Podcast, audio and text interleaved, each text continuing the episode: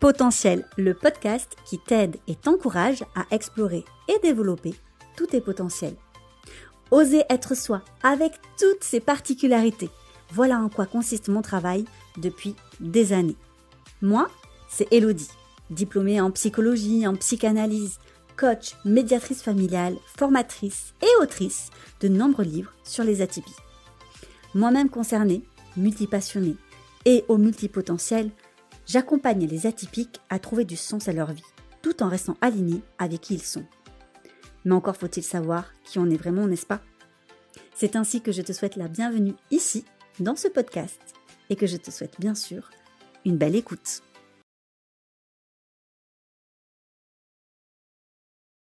Et bonjour à tous et à toutes et on se retrouve dans un nouvel épisode de podcast euh, eh bien pour parler tout simplement de l'honnêteté. De l'honnêteté pour épanouir ses relations. Est-ce qu'on doit tout dire? Est-ce qu'on doit tout dévoiler?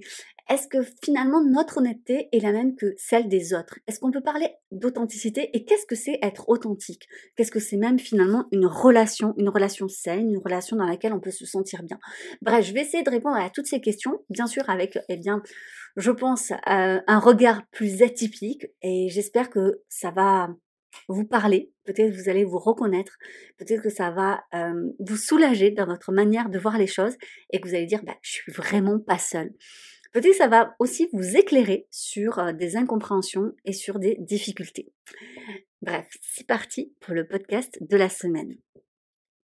Alors déjà, on va se mettre d'accord sur qu'est-ce que ça veut dire être authentique. Parce que moi, vous le savez, j'aime bien que ça soit assez clair entre, enfin, finalement, les définitions des uns et des autres. Et d'ailleurs, ça, c'est une astuce que je vous donne et que je vous redonne souvent. Mais lorsqu'il y a des incompréhensions entre deux personnes atypiques, c'est souvent parce qu'elles utilisent le même mot pour pas dire la même chose.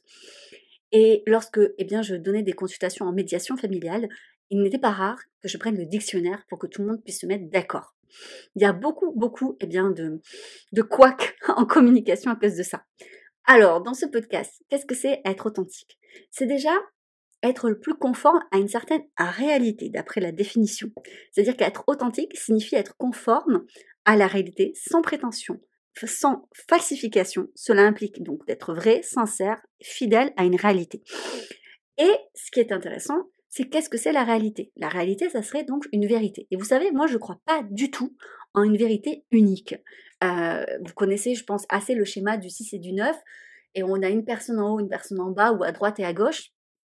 Et il y en a un qui voit un 9, l'autre voit un 6, et ils peuvent bah, se disputer, euh, ad vitam aeternam, en disant moi je vois un 9, moi je vois un 6, en attendant, en fait, ils ont tous les deux raison ou ils ont tous les deux tort. Et il y a beaucoup, beaucoup, finalement, eh bien, je trouve, de débats qui sont puérils et qui ne servent à rien parce que c'est exactement ça. Si on change de place, si on change de lunettes, on verra bien que c'est totalement différent. Et peut-être même qu'on pourra voir que l'autre a des similitudes avec nous. Donc forcément, bah déjà, quand on va parler de conforme à la réalité, la réalité de l'un n'est pas la réalité de l'autre. Mais on va plus loin. Être authentique, c'est finalement être fidèle à soi-même. Et moi, j'aime bien ça et je pense que ça va vous parler. C'est-à-dire qu'être authentique, ça implique d'être fidèle et aligné à ses propres valeurs, à ses croyances, à ses principes.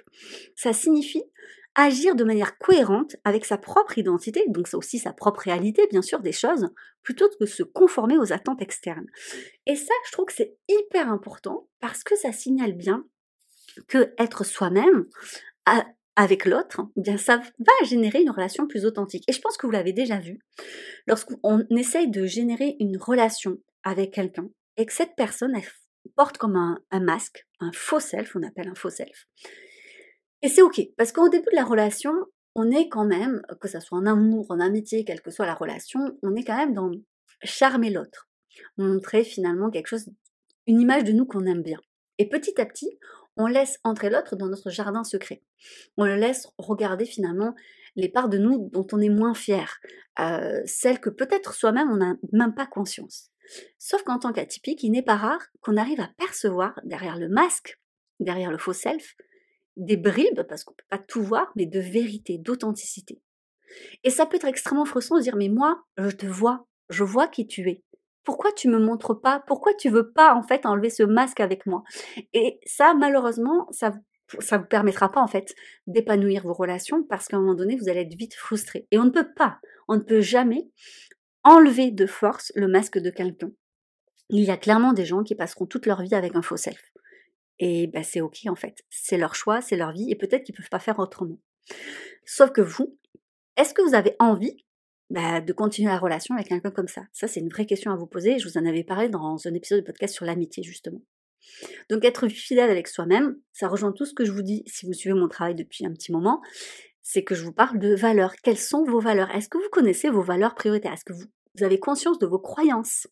Ce genre de choses. Et plus grande est la connaissance de soi, et plus facile sera finalement bah, l'authenticité dans les relations. Donc, il y a le besoin d'une absence, on va dire, de masque ou de façade. Une personne authentique, ben, en fait, elle sait enlever son masque. C'est-à-dire qu'on ne peut pas tout le temps forcément l'enlever parce qu'on serait peut-être trop vulnérable dans certaines situations dans certaines relations.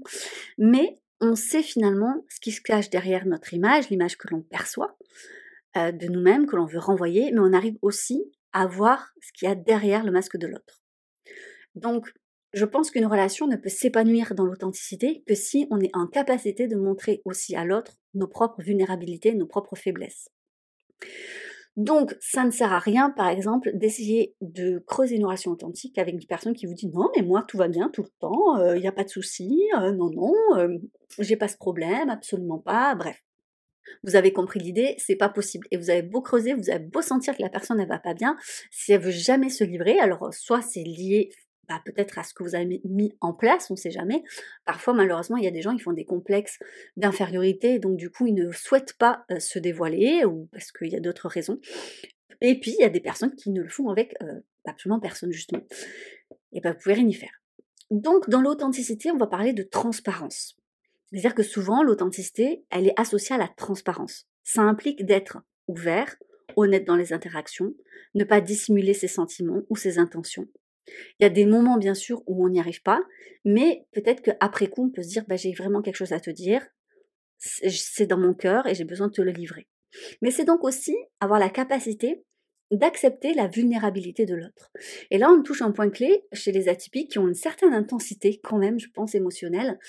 Et c'est pas toujours évident parce que parfois on s'est livré, on s'est livré une fois, deux fois, trois fois, et puis on a toujours eu le retour en disant Oh ça va, t'en fais trop, oh là là, avec toi c'est toujours pareil, c'est c'est tu veux pas calmer, lâcher prise, être plus tranquille. Euh, en gros, on comprend que c'est trop, c'est trop pour l'autre. En fait, on le noie, on le noie dans notre authenticité. C'est, il ne peut pas, en l'autre n'est pas en capacité d'absorber autant.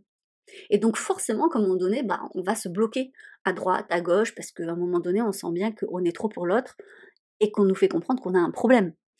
Mais peut-être que vous n'avez juste pas trouvé de réceptacle, j'ai envie de dire, qui est capable eh bien, de comprendre, d'apprécier justement toute cette authenticité que vous avez à offrir. Il y a aussi, à mon sens, euh, un concept de consistance. C'est-à-dire que être authentique suppose une certaine consistance dans son comportement et ses actions.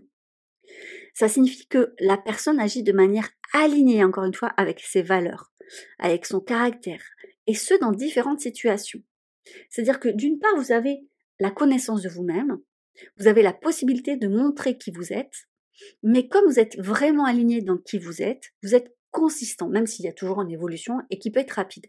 Et ça, ça peut être compliqué à comprendre pour les personnes qui ne sont pas atypiques ou qui n'en sont pas là dans la connaissance d'elles-mêmes, parce que lorsqu'on évolue vite, et là je fais vraiment euh, lien avec la théorie euh, de désintégration positive de Dabrowski, qui explique effectivement que chez les personnes atypiques, eh bien, euh, il y a cette intensité de mouvement, de réflexion, d'envie en fait dans leur vie tout le temps, tout le temps, tout le temps, ce qui font qu'ils se remettent souvent en question, qui traversent ce qu'on appelle, vous savez, les fameuses crises de l'adolescence, de la quarantaine, je ne sais quoi. Ben en fait, c'est un peu chaque année, euh, voire plusieurs fois dans l'année euh, chez nous les atypiques. Et donc, on peut, on peut manquer pour l'autre de consistance. Mais en réalité, il y en a une dans l'authenticité, il y en a une dans les valeurs, il y en a une dans les principes. Sauf que, en grandissant, en évoluant, en vieillissant, eh bien, ça va se colorer autrement. On va y mettre peut-être plus de nuances. On va peut-être les mettre en pratique différemment. Et cette consistance, elle est hyper importante, même pour soi, pour l'estime qu'on a de soi. Et enfin, bah, l'authenticité, il y a aussi cette indépendance par rapport aux attentes sociales. Ah, pas facile quand on est atypique et qu'on manque de confiance en soi. Parce qu'être authentique, c'est également du coup signifier que on ne se noie pas dans la masse, on ne se conforme pas aux attentes sociales, qui vont, qui vont en tout cas à l'encontre de ce qu'on est. Parce que il y a des, euh, moi par exemple, euh, mariée avec des enfants, c'est quand même très, euh, dire, là vraiment, les attentes sociales, c'est souvent ça pour les femmes. Donc moi, je suis vraiment en plein dedans. Mais ça convient vraiment à mes choix, à ce que j'ai voulu être et à ce que je voulais créer dans ma vie. Donc encore une fois, je trouve qu'il y a pas mal d'atypiques parce qu'ils veulent, parce qu'ils se sont, pardon, parce qu'ils se sont énormément conformés pendant très très très longtemps. Après, ils font le chemin inverse, c'est-à-dire que bah, maintenant, je veux rien faire comme tout le monde. Et en fait, bah, d'une certaine manière, c'est encore une forme de, de, conformité. Euh, ce qui est vraiment intéressant, c'est mais qui je suis, qui j'ai envie d'être, vers quoi j'ai envie d'évoluer? Et c'est ça l'indépendance par rapport aux attentes sociales. Et c'est très difficile parce que ça demande une déconstruction de son éducation, de sa culture. Je ne crois pas que ça soit totalement possible à 100%. Je pense qu'on est toujours imprégné, euh, et encore plus du milieu dans lequel on évolue. Hum, par exemple, les gens que vous fréquentez ont un impact sur qui vous êtes. Hum, pendant très très longtemps, ça a été compliqué pour moi parce que je suis d'une loyauté assez maladive. Mais du coup, ça a été très compliqué pour moi d'admettre que peut-être qu'il y avait des gens qui sont sortis de ma vie pour une bonne raison. Peut-être que s'ils seraient encore aujourd'hui dans ma vie, ben, je pourrais pas évoluer. Moi, en tout cas, je prendrais trop la direction de ces personnes. Et pas parce que je veux leur ressembler ou que je veux leur approbation. Absolument pas. Parfois, c'est juste parce que ben, on est influencé. Vu qu'on va discuter le plus souvent avec ces personnes-là et qu'elles ont un point de vue, bah, on est influencé parce que comme on les aime, on va être plus à l'écoute de leur point de vue. On va être plus tolérant sur leur point de vue. Et ça va avoir une influence parce qu'on va être plus intolérant sur quelqu'un qui aurait un point de vue différent en fait du leur. Vous voyez ce que je veux dire? C'est ça les influences. Et je vous avais fait un épisode podcast justement sur les réseaux sociaux et l'impact. Euh, je vous le remettrai en description. Mais c'est ça qui va être intéressant, c'est aussi qu'est-ce que vous fréquentez, quelles sont vos sources d'influence. Et plus on fréquente des gens qui sont authentiques, qui osent finalement enlever leur masque social, qui osent être eux-mêmes, et plus ça nous pousse à en faire autant. Parce que c'est ça qui est assez extraordinaire. Lorsqu'on fréquente ces gens-là, ils sont tellement à l'aise avec bah, finalement leur part d'ombre, euh, leur vulnérabilité, leurs difficultés, que ça nous fait du bien. Parce qu'en fait, ils se montrent humains. Et c'est très agréable. Je pense que tout ce qui est finalement, tout ce qui réveille en nous la part humain et pas des machines insensibles, ça nous fait du bien, ça nous soulage. Et c'est comme si, en étant comme ça, en étant authentique, ces gens-là, ils, étaient en train de vous dire, tu peux l'être aussi. Tu peux te sentir en sécurité avec justement ta part humaine avec moi.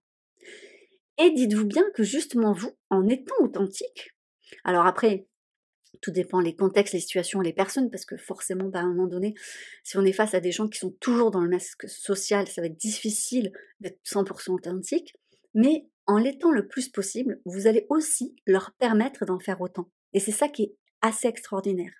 Et je me rappelle avoir vraiment fait cette expérience dans le monde du travail lorsque j'étais salariée. C'est une expérience qui m'a que j'ai que j'ai vraiment analysée un peu après.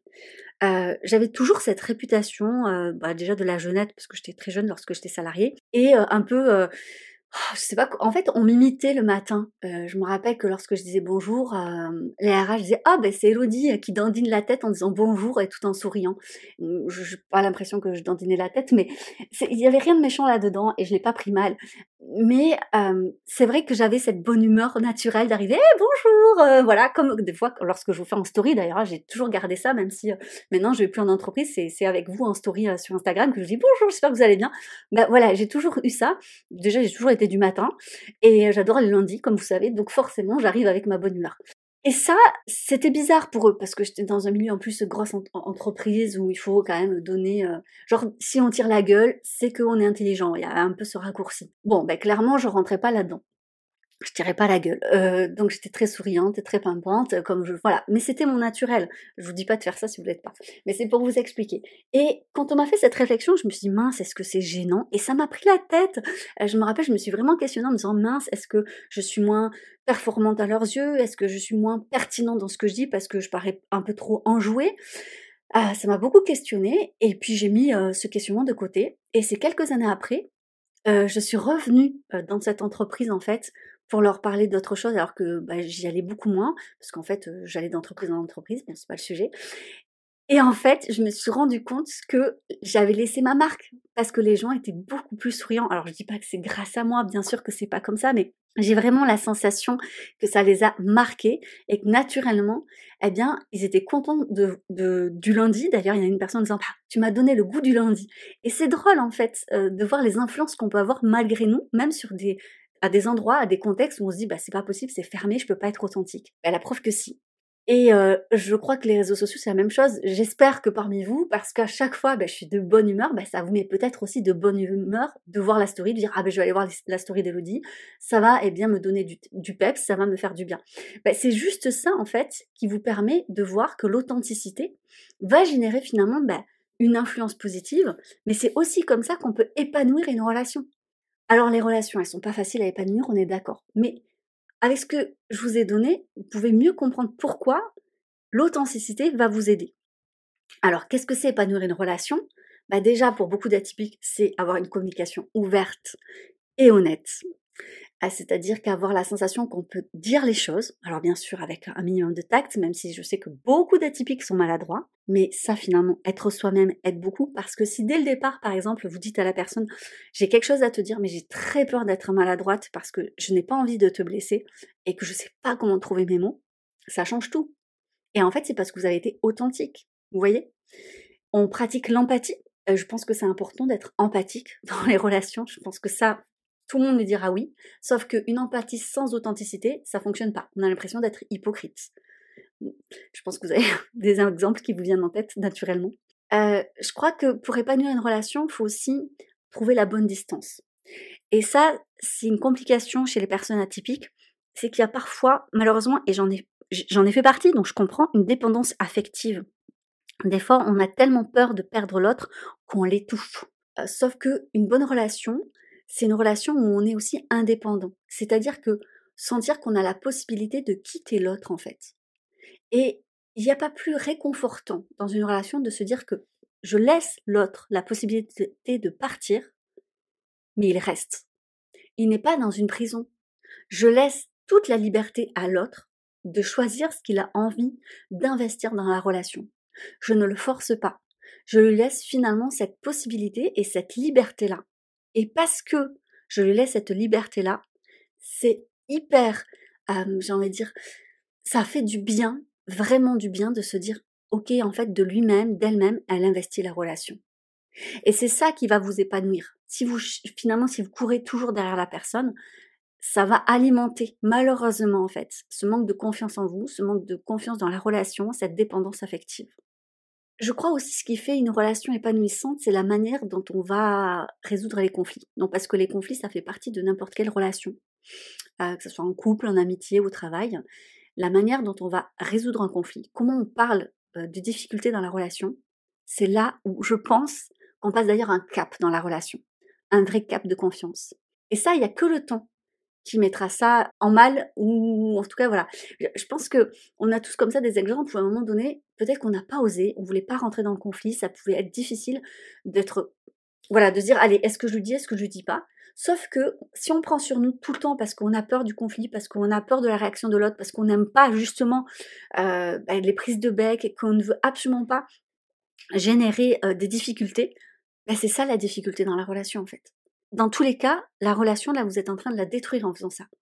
À un moment donné, il faut se dire, si je veux sauver cette relation, je dois tout mettre en place pour pouvoir justement parler des choses, même les choses les plus désagréables, même si je sais que je vais vexer, je vais blesser, que ça va peut-être me blesser, peut-être que je suis pas prête à entendre la réponse si je dois poser une question, sauf qu'en ne faisant rien, vous allez détruire la relation. Si vous voulez passer cette relation à un cap de confiance et d'épanouissement, vous avez besoin de vous confronter à ça avec tout le tact que vous pouvez. Et puis il y a des moments, il y a des périodes, il y a des manières de faire. À un moment donné, il vous faudra être honnête. Il vous faudra être authentique aussi dans vos besoins et voir si ça passe aussi de l'autre côté. Et oui, il y a des discussions qu'on aimerait éviter, mais qui sont inévitables. Donc forcément, il faut favoriser dans ces relations-là l'écoute active. Et c'est Marshall Rosenberg qui disait si on a euh, deux oreilles et une bouche, eh bien c'est pour écouter deux fois plus que l'on ne parle. Et c'est très vrai. Et euh, chez les atypiques, on a ce, je sais pas si ça va vous parler, mais moi c'est vrai que c'est un défaut que j'ai et que j'essaye vraiment de corriger. Mais lorsque les gens me parlent, je peux pas m'empêcher d'analyser, de penser dans ma tête à la réponse que je voudrais faire, parce que je vois très bien en fait quand la personne commence sa phrase où est-ce qu'elle va en venir. Et mon cerveau va à cette vitesse-là, du coup il peut pas s'empêcher déjà finalement, et donc ça m'arrive souvent de couper la parole parce qu'en fait euh, j'en avais marre d'attendre. Oui, je me suis dit, allez on avance, on avance, c'est bon, je sais ce que tu veux dire. Sauf que c'est pas parce que je sais ce que veut dire l'autre que l'autre n'a pas le besoin de l'exprimer. Et ça, c'est hyper important aussi de le comprendre. C'est pas parce que vous savez ou que vous pensez savoir, parce que parfois on se trompe, hein, euh, ce que l'autre va vous dire, que lui, il n'a pas besoin de l'exprimer. Et vraiment, l'écoute active, c'est je me déconnecte de ma propre réponse, de ce, ce qui se passe dans ma tête, et j'accueille ce que l'autre est en train de m'exprimer. Je l'accueille non pas juste dans le côté verbal, mais dans tout ce qu'il représente, dans son émotionnel, dans le non-verbal, dans tout ce qu'il est en train en fait de me transmettre parce que finalement il s'ouvre avec toute sa vulnérabilité. Même si la personne s'énerve, elle est, elle est malgré tout très vulnérable. Donc c'est pas si facile que ça l'écoute active, mais c'est aussi ce qui va permettre d'épanouir vos relations. Ce qui va être important aussi, c'est de prendre soin des relations, c'est-à-dire que on a cette intensité, on veut beaucoup, beaucoup donner, on veut partager des choses avec l'autre, mais on oublie que l'autre n'est pas là que pour les mauvais moments non plus et pour nous soutenir. Euh, c'est aussi partager des bons moments, des moments de complicité, et c'est ce qui va solidifier d'ailleurs la relation. C'est-à-dire que c'est, en fait, c'est ni tout l'un ni tout l'autre. Il faut trouver ce juste équilibre. Et parfois, moi en tout cas, j'ai pu le faire et je trouve que ça fonctionne bien dans le temps. Quand j'en ai vraiment gros sur la patate et que ça ne va pas, j'essaye de pas tout en fait déverser auprès de la même personne. Parce que je me dis, je sais que j'ai cette intensité, et quand bien même en fait mes amis sont aussi intenses que moi, différemment, mais ils sont aussi atypiques, ils ne sont pas en fait en mesure, malgré tout, de tout réceptionner, et c'est normal. Parce que je suis moi-même pas en mesure de tout réceptionner de eux. J'ai ma vie, mes responsabilités, ma charge mentale. Je ne peux pas demander aux autres ce qui me serait impossible de faire et quand bien même en fait on serait on est juste différent. Et ça c'est important de voir aussi où sont les limites de l'autre dans ce qu'il peut eh bien ingérer. Et parfois de se dire mais c'est pas parce que euh, on est très proche ou c'est pas parce que justement ça ne peut pas évoluer, euh, c'est pas parce que ça peut pas être un ami. Enfin, on se trouve plein de raisons de dire mais si c'est un ami, il pourrait tout prendre, vas-y prends tout. Bah pas du tout, parce que c'est un ou une amie, on va aussi en prendre soin. Et ça c'est hyper important que je vous le dise parce qu'il y a beaucoup d'atypiques qui ont, je pense, cet idéalisme de l'ami qui va tout prendre. Mais personne ne fait ça, absolument personne, et heureusement. Donc il faut aussi rester adaptable. C'est-à-dire qu'il faut aussi s'adapter à l'autre et à ses propres limites également. Euh, il faut donc être attentif à ça. Et bien sûr, je crois que dans toute relation épanouissante, on cultive la bienveillance. Donc forcément, ça découvre, vous avez compris, j'ai dénoué le fil rouge, mais c'est vrai qu'être adaptable et être à l'écoute aussi de l'autre, c'est vraiment avoir de la bienveillance pour lui, pour la relation, pour soi. Parce que dans toute relation, il y a moi, je reste moi, avec mon authenticité, avec mes besoins, mes valeurs, avec qui je suis, avec mes croyances, et il y a l'autre, avec ses propres besoins, ses propres valeurs, qui sont certainement différentes des miennes, mais qui en général, pour que ça fonctionne bien, un petit peu similaires, avec ses croyances aussi, certaines qui vont bouger parce qu'on s'influence, mais d'autres peut-être pas. Et il y a ce nous, ce nous que l'on peut co-construire et qui va évoluer parce que nous sommes nous-mêmes des êtres en évolution. Voilà. Je vais m'arrêter là. Euh, parce que j'essaie de faire des, podcasts courts, mais j'avais envie voilà, de vous parler d'authenticité, d'épanouissement dans les relations. J'espère que ça vous a donné des clés. N'hésitez pas à noter, laisser un commentaire sur là où vous êtes en train d'écouter le podcast. Ça me fera plaisir, ça me fera chaud au cœur, ça donnera la visibilité au podcast. Je vous embrasse et je vous dis à la semaine prochaine. C'était le podcast Potentiel par Elodie Crépel. N'hésite pas à laisser une note, un avis et à le partager. Je te dis donc à lundi prochain pour un nouvel épisode. Belle journée